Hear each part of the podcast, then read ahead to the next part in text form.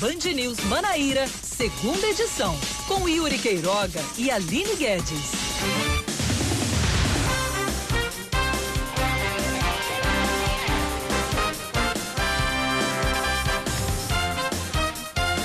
Em ponto agora, 5 da tarde João Pessoa, nenhum nem outro, essa não é a voz de Yuri e essa agora. Eu mesma. Não é a voz de Aline Guedes. Não mesmo. Pois bem, eu, Oscar Neto e, e Samara Gonçalves estamos aqui. Vamos trazer as informações para você durante este Band News Manaíra, segunda edição. Boa tarde, Samara. Seja muito bem-vinda novamente outro dia aqui aos estúdios. Boa tarde, Oscar. Boa tarde a todos os ouvintes da Rádio Band News FM. Seguimos aí com as notícias desta terça-feira, 7 de, de abril. de 2020. Isso mesmo. Vamos lá com os destaques de hoje. A Paraíba contabiliza 36 casos confirmados da, do coronavírus e quatro mortes. A informação é do mais recente boletim divulgado ontem à noite. O mais recente de ontem à noite, que até agora a Secretaria de Estado da Saúde ainda não divulgou dados mais recentes. O último caso confirmado é de um homem de 37 anos que mora em João Pessoa e está em casa monitorado pela Vigilância Municipal. No momento, 23 pacientes estão internados em UTIs e 114 estão em leitos de isolamento, seguindo, investiga seguindo em investigação para a Covid-19. Mais de 50 municípios paraibanos decretam situação de calamidade pública durante a pandemia do novo coronavírus. Para apreciar as portarias municipais, a Assembleia Legislativa da Paraíba vai se reunir remotamente amanhã às 10 horas. Entre os documentos também deve ser analisado o decreto de calamidade assinado pelo prefeito de João Pessoa, Luciano Cartacho, ontem. A medida permite maior agilidade na implantação de leitos de retaguarda, contratação de profissionais de saúde além da aquisição de medicamentos e equipamentos hospitalares, ações com impacto direto nas, de, nas despesas e receitas da administração pública. Além disso, a Prefeitura também autorizou um processo seletivo simplificado para a contratação temporária e emergencial de profissionais da área da saúde que devem atuar no combate ao coronavírus aqui na cidade. A previsão inicial é a contratação de 735 profissionais para formar um cadastro de reserva, um número que pode aumentar dependendo da necessidade. As vagas são para assistente social, biomédico, enfermeiro, farmacêutico, fisioterapeuta, médico, nutricionista, psicólogo, técnico de laboratório de análises clínicas, enfermagem, de radiologia, agente administrativo, auxiliar de farmácia, porteiro, auxiliar de copa e cozinha, de lavanderia, de serviços gerais, cozinheiro, condutor de ambulância e maqueiro. A remuneração varia entre 1.481 reais e R$ 8.853. As inscrições começam a partir de amanhã e seguem até a próxima sexta-feira e podem ser feitas através do site joaopessoa.pb.gov.br, joaopessoa.pb.gov.br. Caso você não ache por aqui, é só dar um Google lá no portal da Prefeitura Municipal. O governo da Paraíba suspende o edital de seleção cultural hashtag CulturaPB na web, que previa pagamento de até mil reais para artistas durante o estado de calamidade causado pelo coronavírus. De acordo com o secretário de Cultura, Damião Ramos, o motivo para a suspensão é a falta de recursos e a priorização dos gastos para combate direto da pandemia da Covid-19. No total, o edital oferecia 65 vagas de propostas artísticas nas áreas de é, causo, glosa, repente, teatro de bonecos, jogos e números circenses infantis, longa-metragem, curta-metragem e performance solo ou duo. Na categoria curta-metragem, o cachê era de 750 reais. Mais de 10 milhões de cadastros foram finalizados até agora no aplicativo lançado pela Caixa Econômica Federal para o pagamento do auxílio emergencial em razão da pandemia do coronavírus. O governo federal estima que até o final do dia sejam realizados entre 15 e 20 milhões de acessos à plataforma, por onde os responsáveis vão analisar os elegíveis ao recebimento do benefício.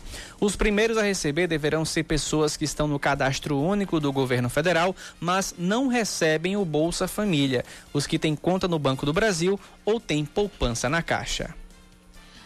A Justiça Paraguaia deve decidir ainda hoje se mantém a prisão do ex-jogador Ronaldinho Gaúcho e o irmão dele, Roberto de Assis. Eles estão presos desde o dia 6 de março, acusados de entrar no país com passaportes adulterados. Desde então, a defesa dos brasileiros já teve três recursos negados pela Justiça do Paraguai. Esta será a quarta tentativa de tirá-los da Agrupação e Agrupación. Agrupación. Ah, Paraguai. Eu e meu instinto americano. Agrupación especializada. Quartel da Polícia Nacional do Paraguai é transformado em cadeia de segurança máxima. A defesa do Ronaldinho afirmou que os dois só vão se pronunciar depois da audiência. Agora são 5 horas e mais 5 minutos, 5 e 5 aqui na capital paraibana. Essa é a sua Band News FM Manaíra. Esse é o seu Band News Manaíra, segunda edição. A gente agradece aos ouvintes pela, pela audiência e chama vocês para participar junto conosco através do nosso WhatsApp. Nosso número é o 99111 9207 99111 9207 para você mandar a sua participação, mandar a sua mensagem e participar junto conosco, fazer companhia nesta tarde de terça-feira aqui na capital paraibana.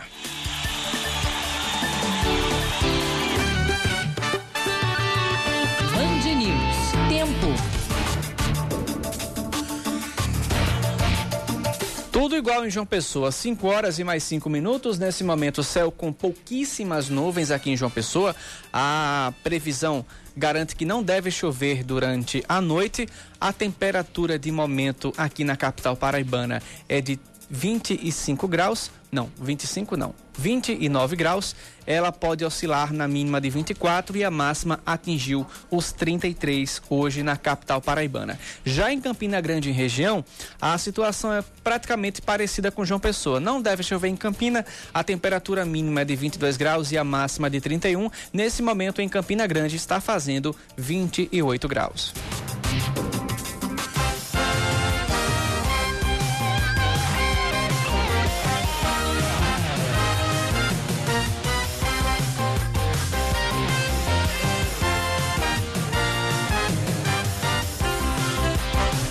Deixa eu só lembrar você que caso você perdeu a, a primeira edição que foi apresentado hoje, que está sendo apresentado por, por Kaká e Leandro, você pode acessar no nosso Spotify.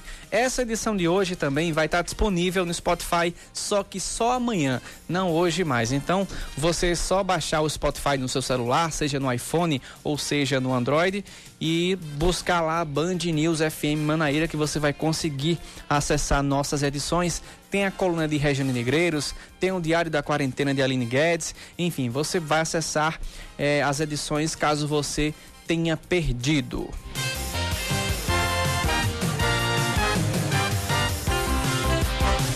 Agora 5 e 7, a gente inicia esse jornal falando sobre o pagamento do auxílio emergencial de seiscentos reais que deve beneficiar informais, autônomos e desempregados e MEIs aqui no Brasil. A expectativa do governo é começar os depósitos na próxima quinta-feira.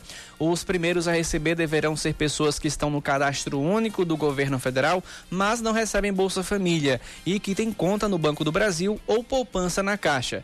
Até o fim do dia 20, até o fim do dia, 20 milhões de cadastros devem ser finalizados. E estamos agora na linha com o advogado especialista em direito trabalhista, Rafael Marques, que conversa a partir de agora com a gente para tirar essas dúvidas sobre esse auxílio. Boa tarde, Rafael. Seja muito bem-vindo aqui à Band News. Boa tarde, Oscar. Boa tarde, queridos ouvintes. Boa tarde, vamos lá.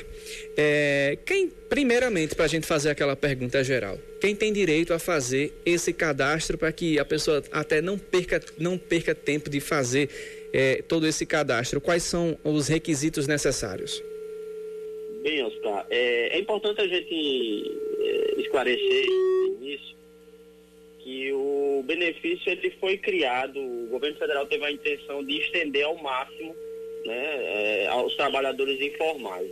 O auxílio ele nada mais é do que um benefício concedido né, destinado a trabalhadores informais, microempreendedores, autônomos. Eu acho que a ligação caiu. Alô, Rafael? Caiu sim.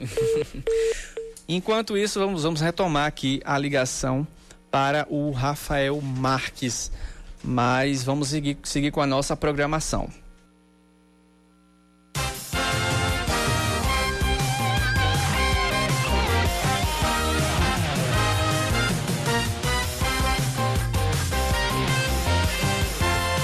Vamos seguir com outras informações aqui. O Hospital Regional de Patos, a principal retaguarda no atendimento a pacientes com Covid-19 na região, tem EPI suficiente para apenas as duas próximas semanas. A denúncia foi feita pelo CRM da Paraíba, que iniciou hoje uma série de visitas a diversos hospitais do estado que são referência para o tratamento do novo coronavírus. De acordo com o vice-presidente do CRM, Antônio Henriques, a iniciativa foi tomada depois que o conselho começou a receber reclamações dos profissionais profissionais. profissionais estão se utilizando dos nossos canais de comunicação, especialmente da página que foi disponibilizada pelo Conselho Federal de Medicina, que tem recebido denúncias de todo o país e tem encaminhado essas denúncias para os conselhos regionais. Além da falta de EPIs, o CRM afirmou que há apenas dois respiradores para os pacientes com coronavírus e que no momento da visita só havia apenas uma médica na unidade de terapia intensiva que também estava atendendo no Hospital do Bem. Diante das denúncias, nós deslocamos alguns conselheiros, em especial o nosso departamento de fiscalização, para verificar em loco as reais condições de, condições de trabalho dos colegas médicos. Nós, infelizmente, durante a visita não havia nenhum diretor no Hospital Regional de Patos. Nós vamos oficial, oficialmente comunicá-los de que num prazo de 15 dias nós estaremos retornando para verificar as condições em que aquele serviço se encontrará. A Secretaria de Saúde se pronunciou a respeito das denúncias do CRM, mas, segundo Antônio Henriques, a nota corroborou o documento do Conselho. Na verdade, a, Secretaria de Estado emitiu uma nota, na verdade, tentando desmentir o que nós dissemos, mas o que nós verificamos, mas na verdade confirmando, que é a quantidade de EPIs preocupante. Nós falamos em 15 dias e na nota eles falam em 10 dias, então eles confirmaram o que a gente verificou lá em, em loco. Quanto ao Hospital Infantil Noaldo Leite e a Maternidade Peregrino Filho, também em Patos, a equipe do CRM encontrou uma situação mais confortável para o atendimento dos pacientes. As condições estão muito boas, os hospitais estão preparados, equipados, é, com EPIs limitados, a gente sabe que isso é um problema que está passando não só na Paraíba, como no mundo todo. E compreendemos a dificuldade, mas o nosso papel efetivamente é de fiscalizar, de cobrar e de exigir boas condições de trabalho para o profissional médico. Após as visitas, o CRM vai produzir um relatório que vai ser entregue aos gestores públicos e o Ministério Público Estadual e também o Federal.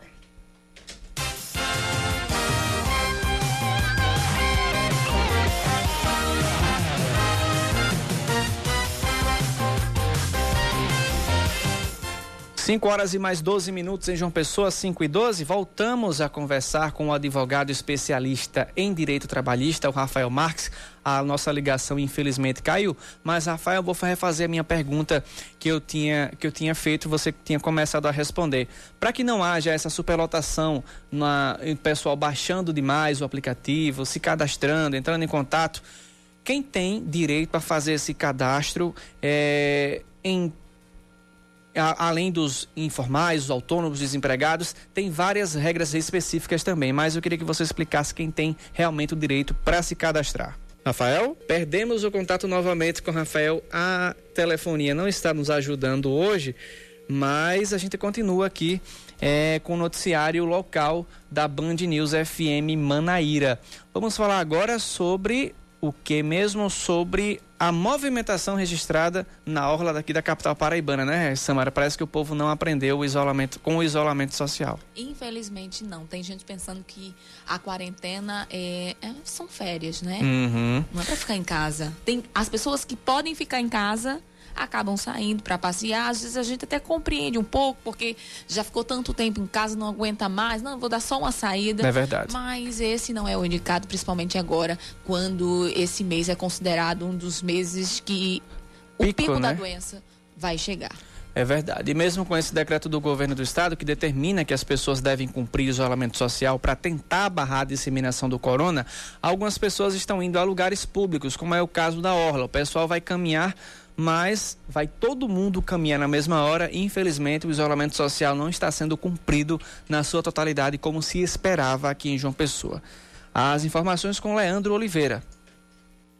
Final de semana, Busto de Tamandaré. Um dos cenários mais conhecidos para se ver gente. Apesar disso, uma das praias mais visitadas de João Pessoa estava praticamente sem ninguém. A ciclovia, o calçadão e até o letreiro onde as pessoas disputam a selfie estavam quase desertos. Mas em meio a toda essa tranquilidade estavam aqueles que quebraram o isolamento social porque estavam entediados como o empresário Everton Vieira. Ele trouxe a mulher e o filho para passear um pouco. Muita notícia ruim, só coisa ruim, a gente fica acumulando aquilo ali, é pior para a saúde da gente, né? A gente dá uma saidinha no horário que tem menos pessoas na rua para dar uma diversãozinha à nossa criança, né? Com bares e restaurantes fechados devido à pandemia do coronavírus, o estudante Luciano Bernardo não teve outro jeito a não ser apelar para o delivery. Ele se juntou com a turma de amigos e parentes e pediu uma pizza para comer no calçadão tá um tédio ficar em casa, né?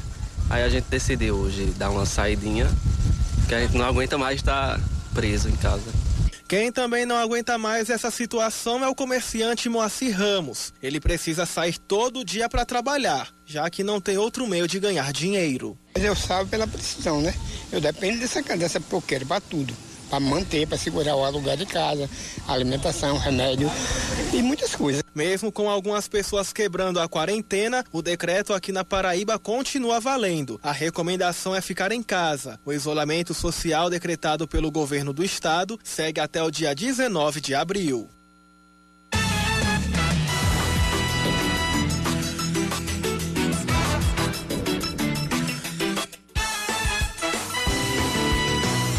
Política, com Rejane Negreiros. A pandemia da Covid-19 tem concentrado todas as atenções de gestores públicos, é verdade. Mas há um outro assunto em debate, até porque prazos já estão correndo. E eu falo de eleições. A janela partidária se fechou dia 3, dia 4 acabou o prazo para registro de novas legendas no Tribunal Superior Eleitoral e a transferência de domicílio eleitoral para quem pretende disputar o pleito.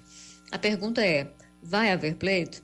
Olha, até aqui o calendário eleitoral não foi modificado. A partir de 20 de julho até 5 de agosto estão previstas as convenções partidárias e até 14 de agosto o registro de candidaturas. Mas respondendo à pergunta, há quem antecipe o debate. A senadora Daniela Ribeiro do PP sugeriu a transferência dos fundos eleitoral e partidário para o combate à pandemia, algo em torno de 3 bilhões e meio de reais. Aliás, senadores fecharam questão em torno dessa ideia e da defesa de unificação das eleições em 2022. Com isso, atuais prefeitos e vereadores teriam um mandato estendido. Na Paraíba, há vereadores e deputados estaduais que defendem essa ideia, sem falar em muitos prefeitos. O deputado licenciado e atual secretário de Planejamento de Campina Grande, Tovar Correia Lima, é uma das poucas exceções. Para ele, há interesses políticos e partidários mesquinhos e cruéis por trás dessa aparente ideia de socorro. Não se pode negar, no entanto, que o dinheiro ajudaria, né? Mas seria esse o melhor caminho quando há outras alternativas de custeio dessa crise? Bem, por enquanto, a posição do Tribunal Superior Eleitoral não é simpática à mudança no calendário eleitoral e à transferência de recursos que financiam a democracia. Tanto que o Partido Novo entrou com um pedido de liminar para usar os 34 milhões de reais a que tem direito do fundo partidário para o combate ao novo coronavírus e teve o pedido negado pelo ministro Luiz Felipe Salomão. O ministro, no entanto, deixou claro aspas, diante da situação de calamidade decorrente da pandemia, registro que, tão logo possível e com urgência devida, a consulta será levada ao exame do plenário. Fechados. E o que pensa a presidente do TSE? Bem, a ministra Rosa Weber reconhece que o cenário atual é preocupante, mas considera o debate sobre adiamento das eleições prematuro. Weber pondera, diz que, aspas, o quadro exige permanente reavaliação das providências. Fecha aspas. Por que essa resistência do TSE nesse momento? Lembra-se da reforma eleitoral de 2017, quando se vetou o patrocínio privado de campanhas? Bem, havia um objetivo: dar mais transparência ao processo e combater a corrupção. Repousa aí a importância do financiamento público, assim como a manutenção de processos que fortalecem e alimentam a democracia. Há outras formas de custear as ações emergenciais de combate à Covid-19. O Estado brasileiro, assim como outros países, podem ter acesso a financiamento de emergência a juros subsidiados e até zerados por parte do Fundo Monetário Internacional, por exemplo. Mais de 90 países já procuraram o FMI, que disponibilizou 50 bilhões de dólares só para isso. Não à toa, nove líderes partidários já se manifestaram contra a utilização do fundo eleitoral em ações na saúde e fecharam um pacto de apoio aos presidentes da Câmara Federal e do Senado para que eles não cedam a proposta que julgam populista e despropositada para o momento. A outra discussão gira em torno da unificação das eleições. Muitos dos defensores desta ideia o fazem sob a justificativa de economia, muito embora não haja qualquer comprovação disso. Haveria uma série de problemas difíceis de sanar. O debate e a dinâmica de uma eleição para presidente e para o Senado são completamente diferentes de uma eleição municipal que tem discussões mais domésticas, da pracinha, do posto de saúde, do calçamento da rua, sem falar no espaço. E eu falo de tempo de TV e de rádio. Fatalmente, muitos candidatos seriam prejudicados. Mais ainda o eleitor. Este ficaria perdido dentro de um cardápio extenso, com pouco tempo para reconhecer as ofertas e se familiarizar com as propostas. Mais uma vez, nesse cenário, a democracia perderia muito. Esse debate, claro, exige maturação, precisa ser melhor discutido. A crise de saúde pública e econômica pela qual passamos hoje não pode espremer essa discussão que merece seriedade e profundidade, portanto, não pode ser feita a toque de caixa. O TSE está preocupado, mas não está desconectado da realidade. Está observando com disposição para alterar as regras do jogo se a situação se complicar e tornar inviável a realização das eleições em outubro.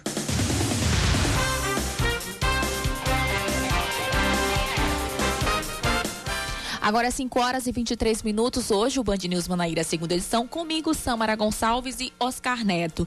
Yuri, né, deve voltar amanhã ou na quinta-feira. Oscar, a gente ainda não sabe, né? Ele está em casa, está repousando, não está muito bem de saúde, mas se Deus quiser, amanhã ele está de volta. Aline Guedes, para quem não sabe, para quem está chegando agora no Band News Manaíra, segunda edição, está de quarentena, mas também, se Deus quiser, deve voltar em breve.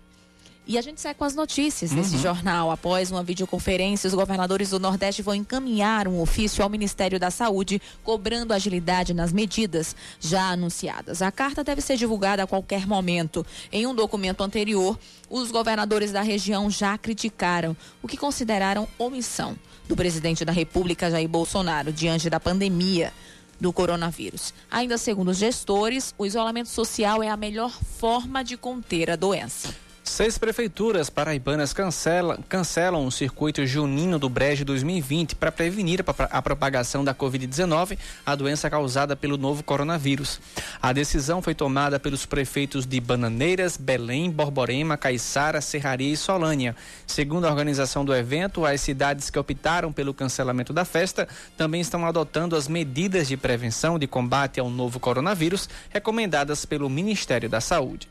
Ainda falando sobre o combate ao coronavírus, a Prefeitura de Curral de Cima reduz em 30% os salários do prefeito, vice-prefeito e secretários municipais. A cidade também decretou o estado de calamidade pública por 90 dias, que deve ser apreciado amanhã pela Assembleia Legislativa. Segundo a Prefeitura, o dinheiro cortado dos salários dos servidores será utilizado para ações de combate à Covid-19. Também serão distribuídas cestas básicas às famílias que se encontram em situação de vulnerabilidade social social cadastradas no Cadastro Único para Programas Sociais. Além do estado de calamidade pública de 90 dias, foram cancelados os eventos, foram cancelados os eventos públicos e festivos em comemoração à emancipação política do município, que seria realizado em 8 de maio, e as festividades juninas de 22 a 24 de junho. O governo federal antecipa o pagamento do salário doença aos beneficiários do Instituto Nacional do Seguro Social, INSS.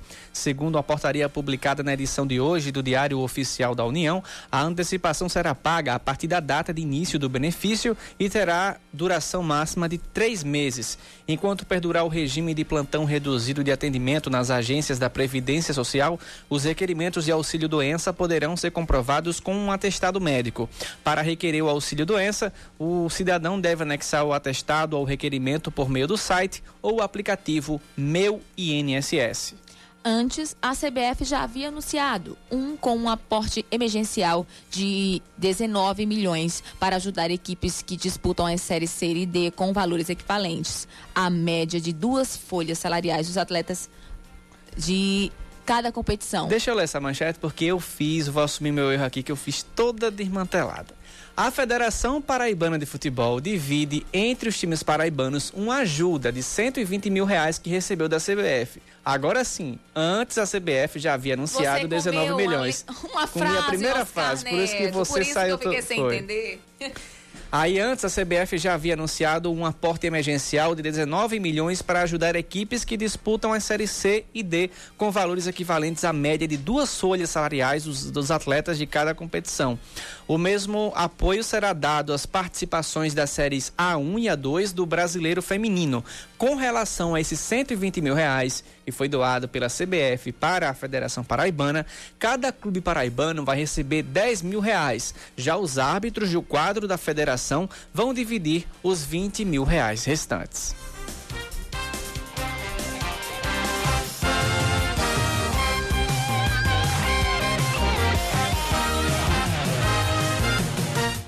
É, nós trouxemos uma informação, no caso foi um boletim do Leandro Oliveira no bloco passado, sobre a movimentação na orla de João Pessoa, mesmo com esse decreto do isolamento social. Muitas pessoas se reunindo na orla para caminhar, para espairecer, o que não, deve, não deveria ser feito com tanta. com o que não deveria ser feito, né, nesses momentos de isolamento. Nosso ouvinte aqui, com o final 4293, o Érico Dantas mandou um relato que ele viu numa praça lá no bairro de Manaíra. Vamos ouvir.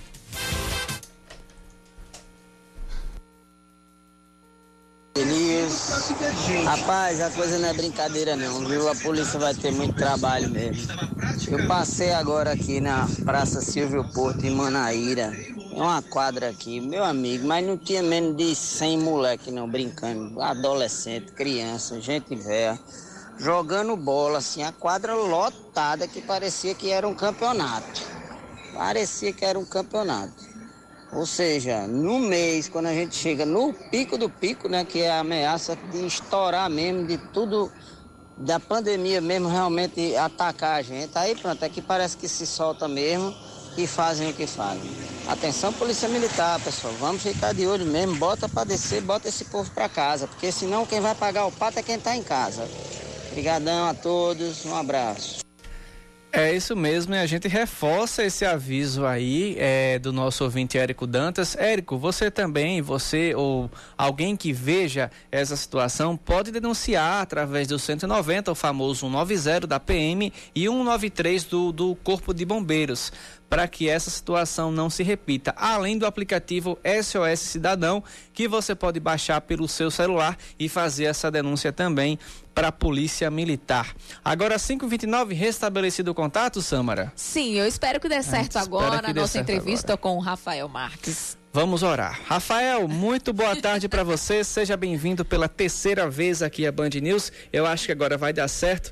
É, Vamos fazer, refazer aquela, a, aquela pergunta que eu tinha feito no bloco passado em relação a quem tem direito de fazer esse cadastro do auxílio emergencial do governo.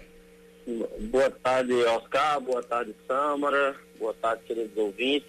É, é importante a gente esclarecer que o auxílio emergencial ele nada mais é do que um benefício financeiro destinado aos trabalhadores informais, os microempreendedores individuais autônomos e desempregados, tá certo?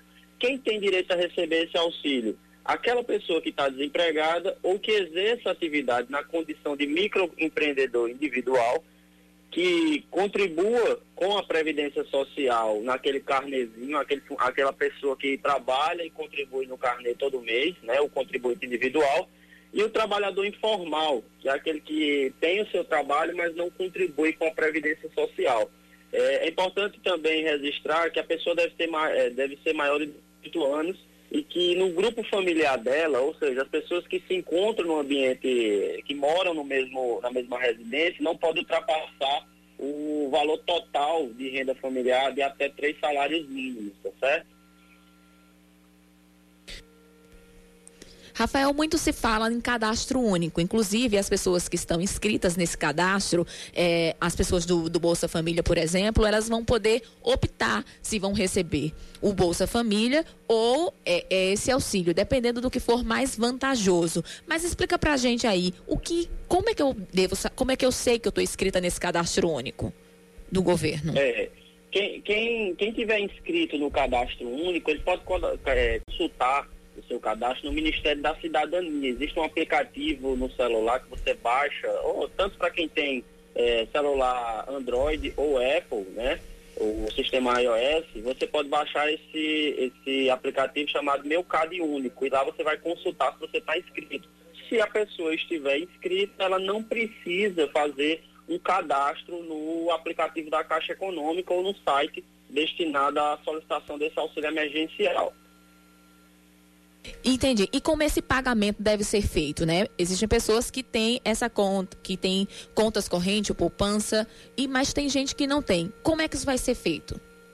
Pronto. É, você vai, na hora da, da, solicitação, a pessoa solicitante vai fazer, indicar qual é a conta bancária que ela, que ela é, já possui. Se ela não possuir, no momento do cadastro, vai, vai ser gerada uma conta para ela na própria Caixa Econômica, tá certo? Ah, uma conta que é gratuita, no caso. Isso, que é gratuita, não vai ter nenhum, nenhuma tarifa e ela vai ter direito a um saque por mês. Rafael, temos aqui uma pergunta do nosso ouvinte Alex. Mais uma dúvida aqui. Minha esposa está desempregada. Ela não paga previdência, ela não não tem nada constando ela está desempregada, é dona de casa, agora no momento.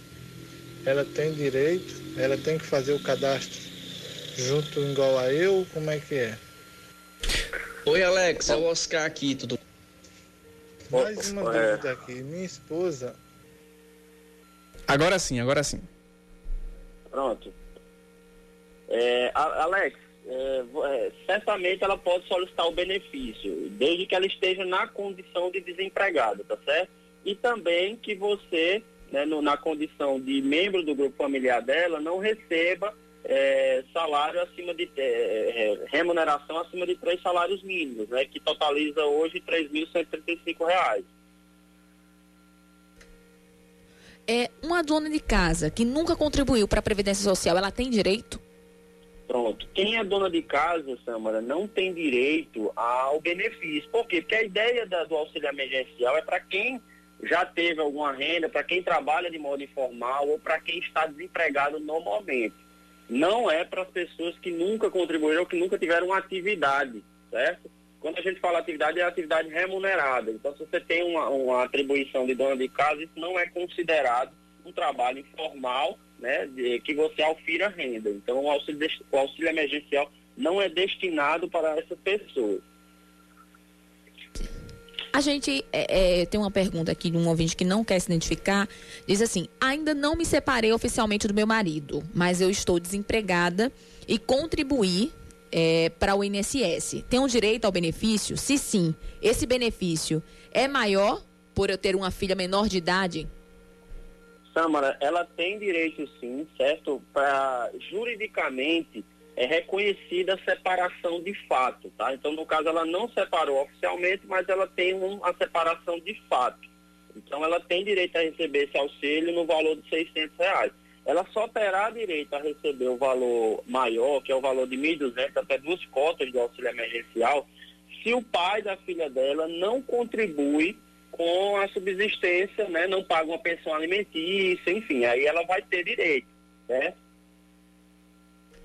É, o Rafael, e no caso é, dessa mais, mais de uma pessoa da mesma família, como ela pode receber esse benefício? Se for duas pessoas, em que caso mais específico?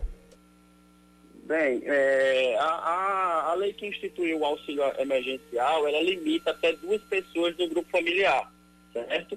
É, e não pode ultrapassar, logicamente, o valor de até três salários mínimos, certo? É, teve um ouvinte que mandou aqui uma dúvida para a gente, foi bem complicada, e Samara a gente estava debatendo na redação, é o seguinte, ela é microempreendedora individual. E o, tem, ela tem três filhos, mas os filhos dela estão cadastrados no Bolsa Família de uma cunhada dela, que faz parte da mesma família. No caso, ela vai ter que obrigatoriamente, é, a MEI, ela vai ter que obrigatoriamente informar que tem três filhos e a, e a cunhada também vai informar ao Bolsa Família que tem três crianças que recebem desse Bolsa Família. As duas podem receber o mesmo benefício, mesmo as crianças sendo de um cadastro e de outro? Pode sim, pode sim, Oscar. Elas podem receber, certo? A lei não limitou essa situação, não. Até porque ela vai poder optar, né? Se o, o, o benefício do Bolsa Família for menor do que os, as duas cotas, né? Porque podem ter até duas cotas dentro do grupo familiar, então ela vai receber no total dentro do grupo familiar R$ 1.200.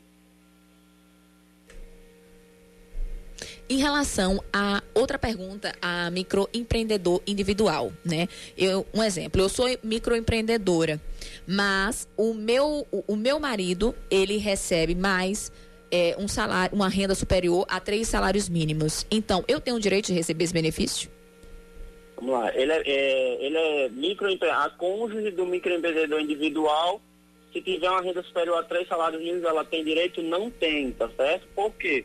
Porque justamente é, é, vai, ela tem uma renda superior do, a três salários mínimos, que é justamente o limitador dentro do grupo familiar. Se você ouvinte tem alguma dúvida, tem alguma pergunta, é só participar pelo nosso WhatsApp 991 11 9207 991 11 9207. Rafael, sobre os prazos para esses pagamentos, todo mundo quer saber. O governo já apontou que vai pagar na, vai começar a pagar na quinta-feira, mas aí vão ser em três parcelas? Explica para gente.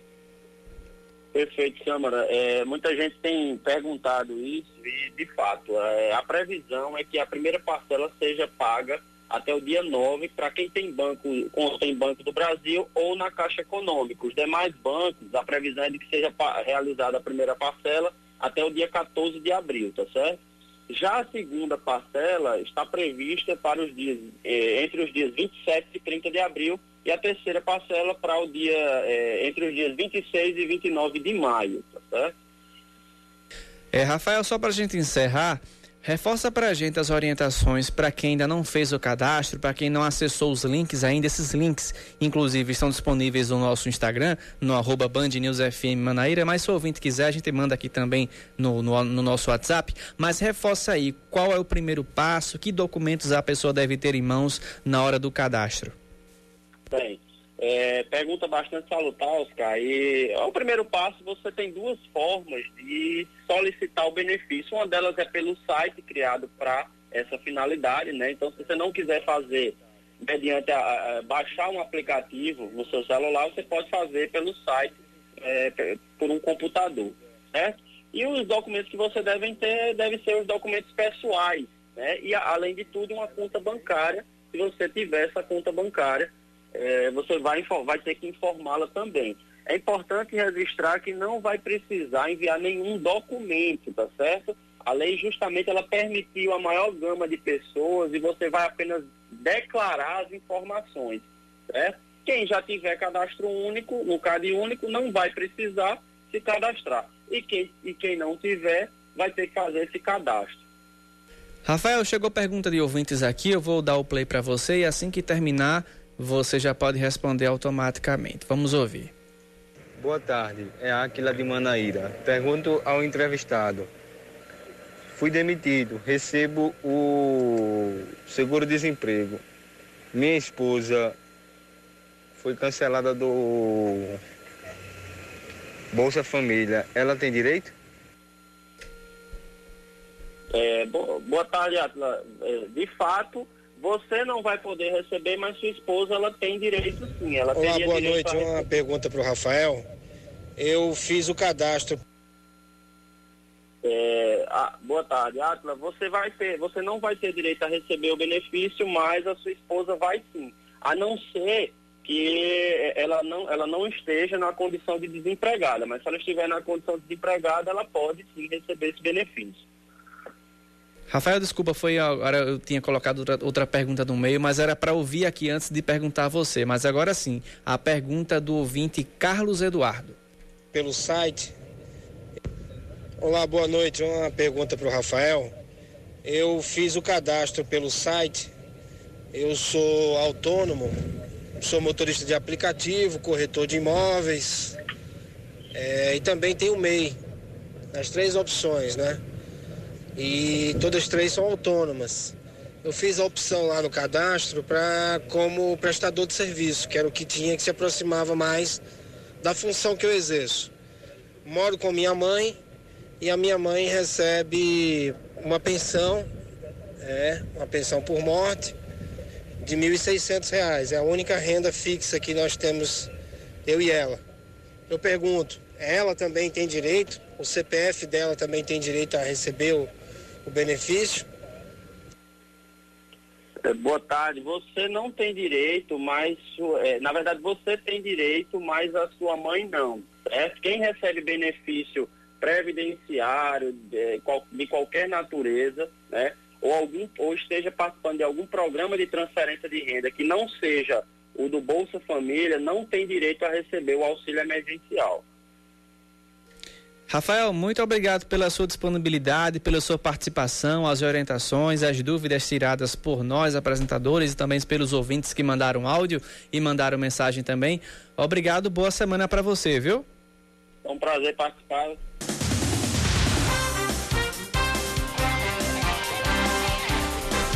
Voltamos agora quase 15 para as 6 aqui na capital paraibana. Os corpos de pessoas que morreram pela Covid-19, doença causada pelo novo coronavírus, devem ser cremados ou sepultados sem a realização de velório aqui no estado. Segundo a diretora-geral da Agência Estadual de Vigilância Sanitária, a decisão foi tomada por causa do risco de transmissão infecciosa por contato após casos de morte por coronavírus, embora a possibilidade de contágio seja geralmente menor do que para pacientes que estejam vivos.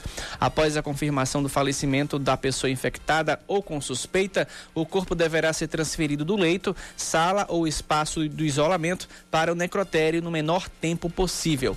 A família deve decidir pela cremação do corpo ou pelo enterro em caixão lacrado no prazo máximo de 24 horas após a morte. A despedida poderá ser realizada pelos familiares em ambiente aberto com prazo máximo de 30 minutos e com o caixão fechado. Uma estrutura para manutenção de equipamentos usados no, no tratamento tratamento de pacientes internados com coronavírus é montada no Hospital de Emergência e Trauma de Campina Grande.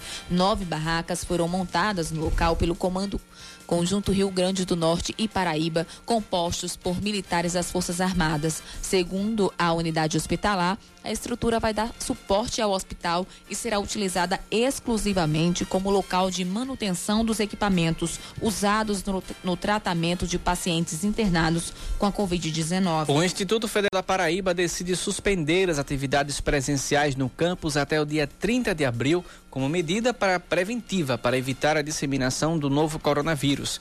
Na reunião, o reitor do IFPB, professor Nicásio Lopes, informou que a Secretaria de Educação Profissional e Tecnológica vai destinar nesta semana 25 milhões de reais que deverão ser utilizados no desenvolvimento de ações de combate ao coronavírus. Um plano de ação conjunta para todo o IFPB, envolvendo cada campus, será elaborado e deve ser colocado em prática já nos próximos dias. A expectativa é que a próxima segunda-feira esse plano já possa ser iniciado com o desenvolvimento de cada unidade da instituição. Aliás, com o envolvimento de cada unidade da instituição.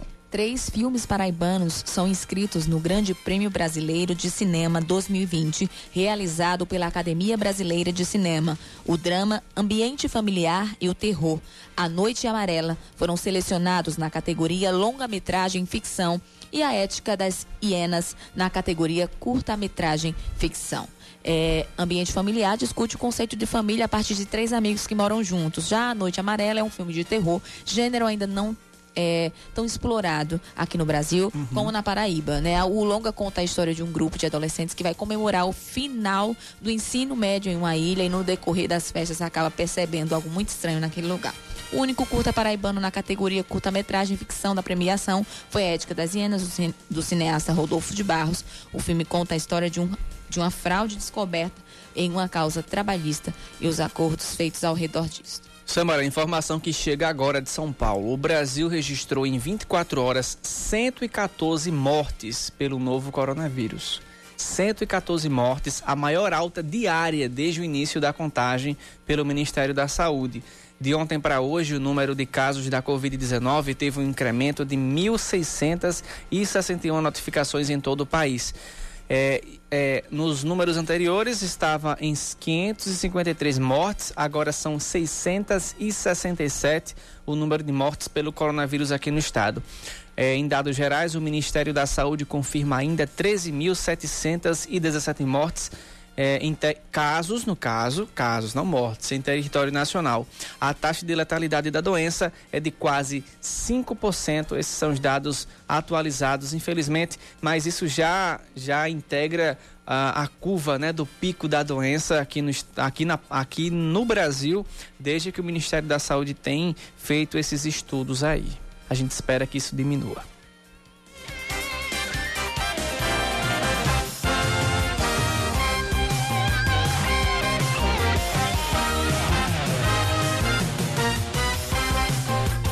A vitamina D é uma importante aliada no nosso organismo. Não nos deixa imune ou cura a Covid-19, mas pelo menos melhora aí nossa resistência, o que é importante no combate a diversas doenças. Saiba na reportagem de Leandro Oliveira.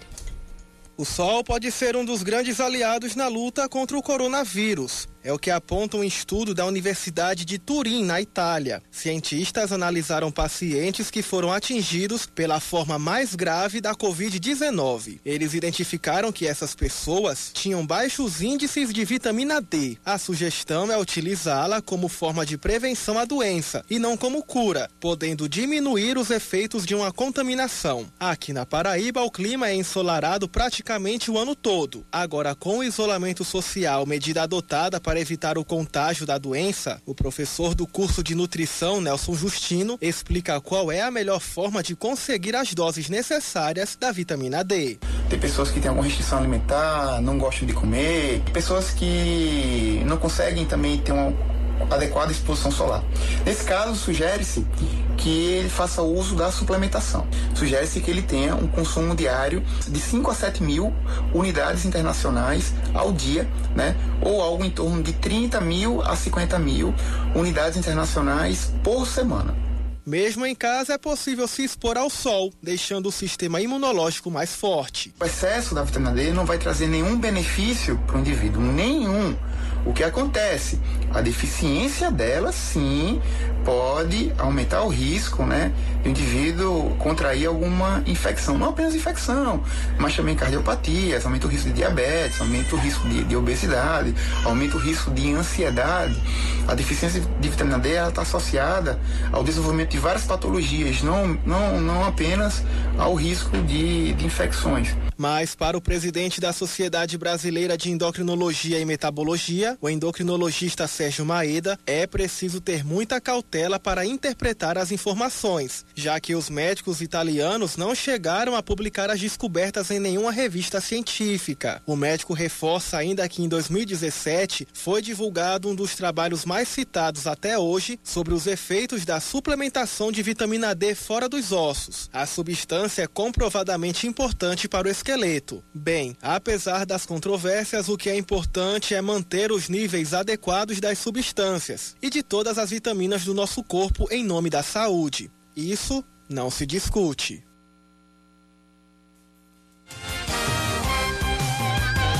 Ainda sobre o assunto, com muita gente em casa e a maioria dos trabalhadores em home office, a tendência, além do estresse, é de aumento na fatura da energia elétrica, né? Abre então geladeira, então fecha a geladeira, liga ventilador, desliga ventilador. É estresse na quarentena. É estresse na quarentena. Quando as contas é. continuarem chegando. Pois é, mas tem dicas para quem deseja economizar durante essa quarentena com todo mundo em casa, se resguardando no isolamento social. Quem traz é Aline Guedes, que também está de quarentena.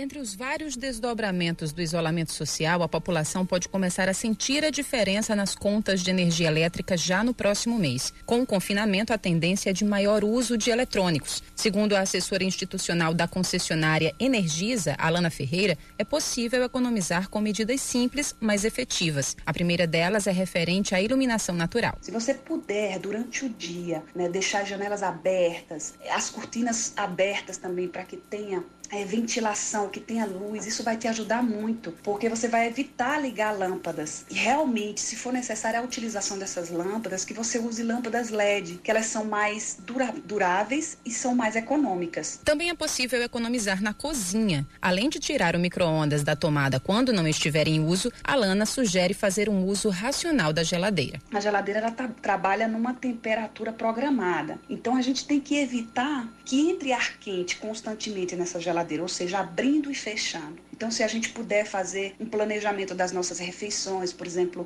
o que, é que eu vou fazer no almoço, tirar todos os ingredientes necessários, né, para evitar ficar abrindo e fechando, que a gente possa reservar um, um, um recipiente com água, cubo de gelo, uma garrafa térmica e que a gente possa estar tá usufruindo disso sem estar tá abrindo e fechando a geladeira. E mesmo nesse calor, dá para consumir menos energia do ar condicionado e ventiladores, segundo a Lana. Se você também puder, é, na madrugada, fazer a programação do ar condicionado ar-condicionado, desligar duas horas antes, isso aí vai ser muito relevante na sua conta. É, sempre que possível, de 15 em 15 dias, limpar os filtros desse ar-condicionado, porque há um acúmulo de poeira. Né? Então, a tendência é o motor trabalhar ainda mais. Assim também serve para os ventiladores. Passar mais tempo em casa também pode ser uma oportunidade de observar melhor os hábitos de consumo, não apenas de quem está trabalhando à distância, mas de toda a família. E com certeza falando sobre o comportamento das crianças na, durante a quarentena e o isolamento social, agora vem ela. Seus filhos, com Roseli Saião e Thaís Dias. Oferecimento Cultura Inglesa. Uma escolha para toda a vida.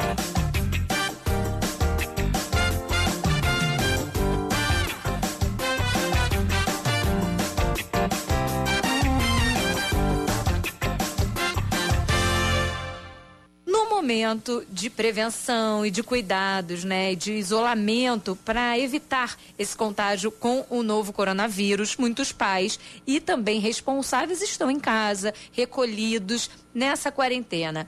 Esse período pede aí uma organização, mas pede também paciência. É um momento de aprendizado. E aí, Roseli, muitas famílias estão começando para tentar equilibrar essa energia toda que haja paciência. Em alguns momentos os conflitos acontecem, estão usando a meditação e também trazendo crianças e adolescentes para essa prática. É muito bacana e ajuda muito também a enfrentar esse desafio, né? Muito, muito, né? Porque é, em tempos regulares, né, em que a criança não precisa ficar né, dentro de casa, ela tem mais espaço na escola para brincar, ou em atividades extracurriculares, tem sempre é, a piscina, né? às vezes o clube. Agora não sai de casa. Então, realmente, é preciso recorrer a atividades que ajudem a criança a se tranquilizar, se acalmar. A yoga e a meditação são excelentes técnicas e estratégias de ajudar a criança a se acalmar e se tranquilizar. Na internet há muito passo a passo para fazer isso com as crianças. A gente já deu dicas a esse respeito, está lá no nosso blog, né? Mas é muito legal que os pais façam também para ajudar a ter mais paciência e mais tranquilidade com as crianças, que para elas não está fácil. Nada fácil. E se você quiser dividir aí uma dúvida nesse momento de Covid-19, deixando todo mundo preocupado, de isolamento social, está enfrentando algum problema que quer dividir com a gente? Anota aí o nosso e-mail, seusfilhos@bandnewsfm.com.br, seusfilhos@bandnewsfm.com.br.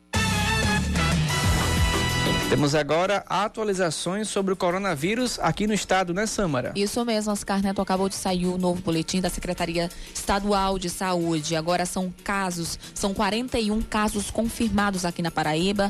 É, continuam aí os quatro óbitos. Então, até o momento na Paraíba são registrados 41 casos confirmados, quatro óbitos e 649 casos descartados. Até o momento o estado já confirmou aí, como eu já acabei de falar, mais de 40 casos da Covid é, cinco a mais que ontem.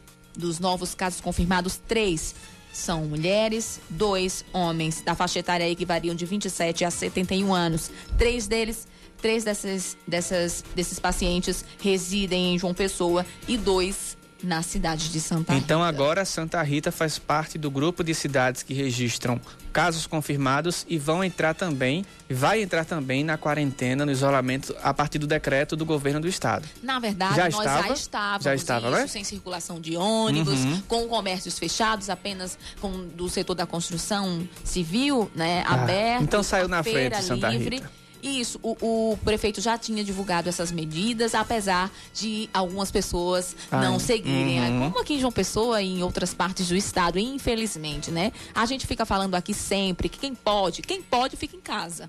É, quem não pode realmente tem que Quem- trabalhar como a gente. Como nós, a gente tá exatamente. aqui, né, gente? Mas quem pode, fica em casa, não subestime esse vírus, né? A feira eu fui no sábado porque eu tinha que ir realmente na feira livre, Uhum. mas lotado, Oscar Neto. É, lotado. Eu, eu saí rapidamente, eu comprei o que tinha que comprar, poucas coisas e fui embora E tem casa. gente que ainda carrega uma pessoa junto, né? Eu não digo uma criança que você não tem com quem deixar, tudo bem. Agora tem gente que sai com o marido, a filha, pra fazer a compra. Muitos não adianta. idosos na rua. Isso. Muitos idosos na rua. Infelizmente, nem todo mundo ainda tem consciência ou subestima realmente, como eu disse, o vírus. Subestima verdade. Porque não vê tantos casos assim, mas é, podem ter pessoas assintomáticas que não estejam em casos graves e a pessoa que esteja com imunidade aí um pouco mais baixa Uhum. é, ser acometida desse vírus. Doenças crônicas também, como Isso, diabetes, hipertensão. Isso. E acabar mal, acabar grave. Nós esperamos que é, nós não atingimos, não venhamos a atingir esse pico tão alto da doença aqui, né? Seja abaixo das expectativas das autoridades, mas hospitais de campanha, é, preocupações com compras de leitos de UTI, respiradores não são à toa, gente. Exatamente. A gente está- observa essa movimentação. Porque o- as autoridades sabem, Uhum. sabem o que estão fazendo, É sabem o que já viram pelo, por esse mundo afora, sabe que já é, que, que essa doença já matou aí milhares de pessoas. Não tenho tempo para mais nada, seis horas em ponto. Samara, até amanhã, né? Nesse mesmo horário, nesse mesmo local aqui na Band News. Até amanhã, Oscar Neto. E se Deus quiser, com informações melhores, né? Isso. É isso que a gente espera. Você ouviu Band News Manaíra, segunda edição.